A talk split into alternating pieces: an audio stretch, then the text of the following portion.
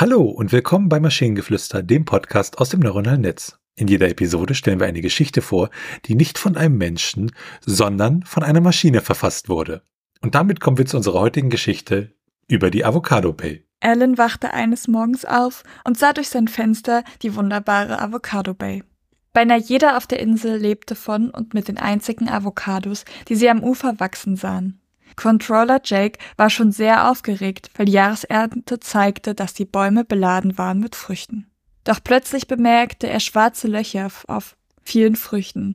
Es sah aus, als ob kleine Kreaturen die Avocados befallen hatte. Ein echter Albtraum für die Bewohner von Avocado Bay. Früher waren unsere Avocados das Zentrum der Welt, dachte Ellen. Gestern noch hatte die Stadt die weltbesten Avocado-Ernte und war damit die beliebteste Ziel für kulinarische Touristen geworden. Heute droht eine unerklärliche Plage ihre Existenz. In allen Ecken der kleinen Insel herrschte jetzt Bedrücktheit. Jetzt muss die Wissenschaft ran, sagte Ellen zu sich selbst und rief da Nora Black, eine renommierte Landwirtschaftswissenschaftlerin, an. Kurze Zeit später traf Nora ein und untersuchte die beschädigten Früchte mit großer Aufmerksamkeit. Leise murmelte sie etwas von einem Schädling, den sie noch nie gesehen hatte.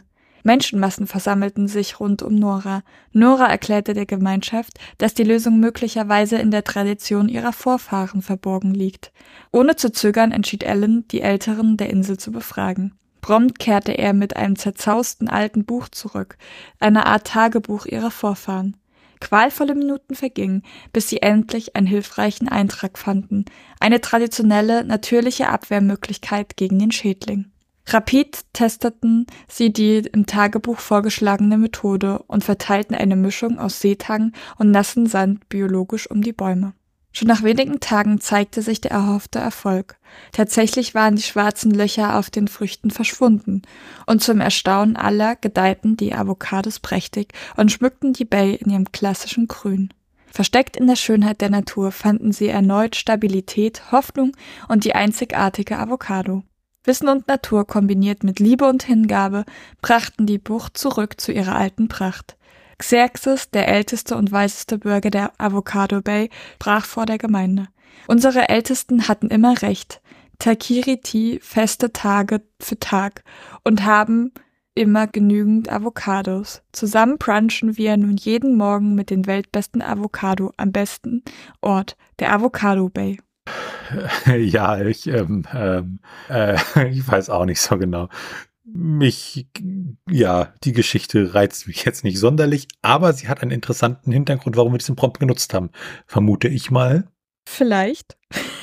aber was ich cool fand, war, dass äh, es wurde ja davon gesprochen, dass da schwarze Löcher auf den Avocados sind. Und in meinem ersten, also zuerst dachte ich halt, dass es wirklich schwarze Löcher sind und nicht irgendwie, dass da ein schwarzes, also dass sich da irgendwie ein, ein Parasit oder sowas reingefressen hat, sondern es ist halt so dieses schwarze Loch, Weltraumding, wo man durch, durch die man in eine andere Dimension reisen kann, so mäßig. Das wäre viel cooler gewesen, okay. Hm.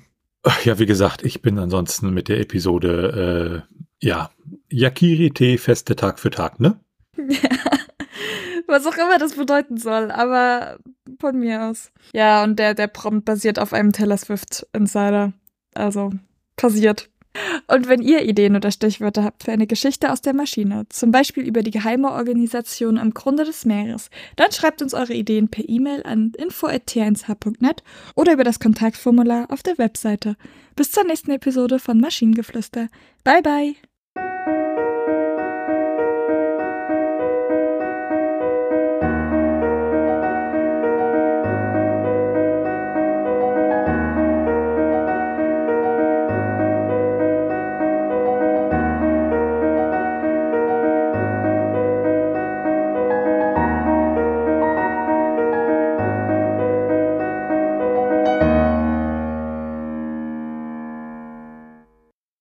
Produktion von Tone Age.